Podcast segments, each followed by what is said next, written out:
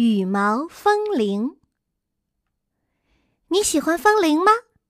我很喜欢。我的房间里挂满了风铃，透明的玻璃风铃是叮铃叮铃的，那是星星眨眼睛的声音；银色钢管风铃是叮当叮当的，那是泉水吹泡泡的声音；珍贵的贝壳风铃哗啦哗啦，那是大海唱歌的声音。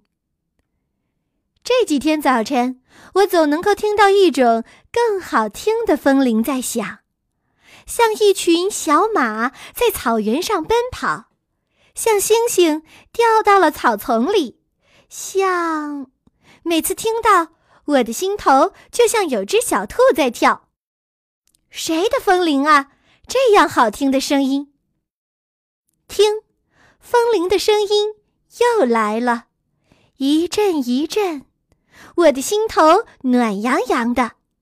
忽然间，我看到阁楼的房檐下挂着一个橘黄色的羽毛风铃。对了，就是这个风铃。这是谁挂上去的呢？羽毛做的风铃也能响吗？是谁的风铃啊？我跑上阁楼。谁挂的风铃？谁挂的风铃啊？我大声的问了好几遍：“是，是我的。哎呀，真抱歉，我想是吵着你了。”阁楼里面走出来一只穿着睡衣、揉着眼睛的熊，看样子还没有睡醒呢。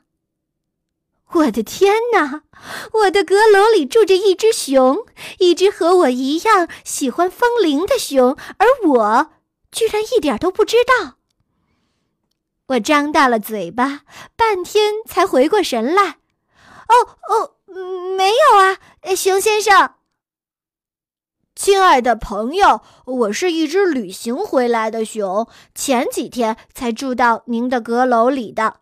如果可以的话，我还想再住三天。我在等，呃，等一群好朋友。熊很有礼貌的向我鞠了个躬。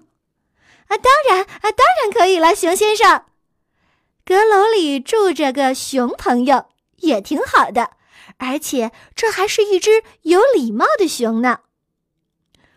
亲爱的朋友，谢谢你了。啊，熊打了一个长长的哈欠，很困的样子。那么，熊先生，您继续睡吧，我不打扰您了。忽然间，我也特别想做一个羽毛风铃。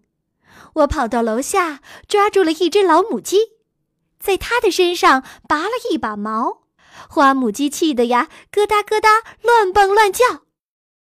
这三天来，阁楼上的熊一直都是在睡觉，隐约中我好像能够听到它在打呼噜，而我在不停地做羽毛风铃。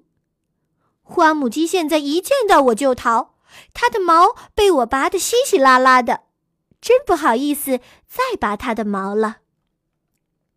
可是，我的羽毛风铃没有发出好听的声音，在风中甚至一点声音都没有。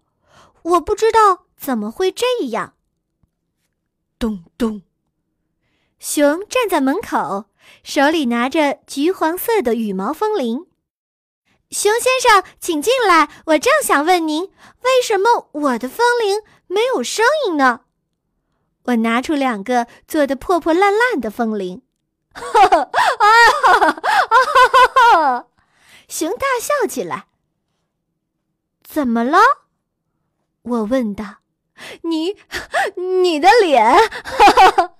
熊抱住肚皮，笑得眼泪都出来了。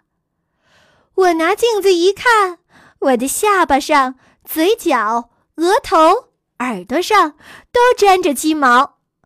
就这样，我和一只熊抱着笑成了一团。亲爱的朋友，你可真逗！好久没有这么开心的笑过了。呵呵呵。好不容易，熊止住了笑。鸡毛做的风铃当然没有声音了。熊继续说着：“我的这个是风铃鸟做的毛，这可是一个神奇的风铃，不但能够发出好听的声音，而且呀，听到的人都会想念他的好朋友，他的好朋友也会很想他的。”哦，是这样啊，我听得出了神。很久以前，有一片美丽的大森林，有很多的树，也有很多的小动物，当然啦，也有很多的熊。我们一起生活，一起游戏，一起学本领，一起掏蜂窝。熊的眼睛闪闪发光，原来熊的眼睛也是很好看的哟。有一天，我突然找不到他们了。听说他们有的去动物园工作了，有的去了马戏团赚钱了。我一直带着羽毛风铃在旅行，一直在找他们，可我找不到他们。后来我就想回到大森林去，说不定他们已经回去了呢。但是我现在又找不到原来的那片大森林了。我又累又困，所以。就在您的阁楼上睡着了。熊低着头，很伤心的样子。我不知道怎么安慰他。我决定继续去旅行，继续去寻找。现在我就要出发了，亲爱的朋友。为了感谢您让我住到您的阁楼里，我就把我的羽毛风铃送给你，请你把它挂在房檐上。如果有一天，另外一只熊住在您的阁楼里，请告诉他，有一只熊找他很久了。说完，熊拎起他的旅行箱就走了。熊先生，你一定能够找到你的朋友的！我在他的背后大喊道。好几天过去了，我的羽毛风铃挂在房檐上。风儿一吹，它好像在跳舞，而我静静地倚在窗口听，这声音真好听呀！我的阁楼里静悄悄的，没有熊来过。亲爱的朋友们，如果你看到一只熊，请一定问问他，知道羽毛风铃吗？另一只熊找了它很久很久了。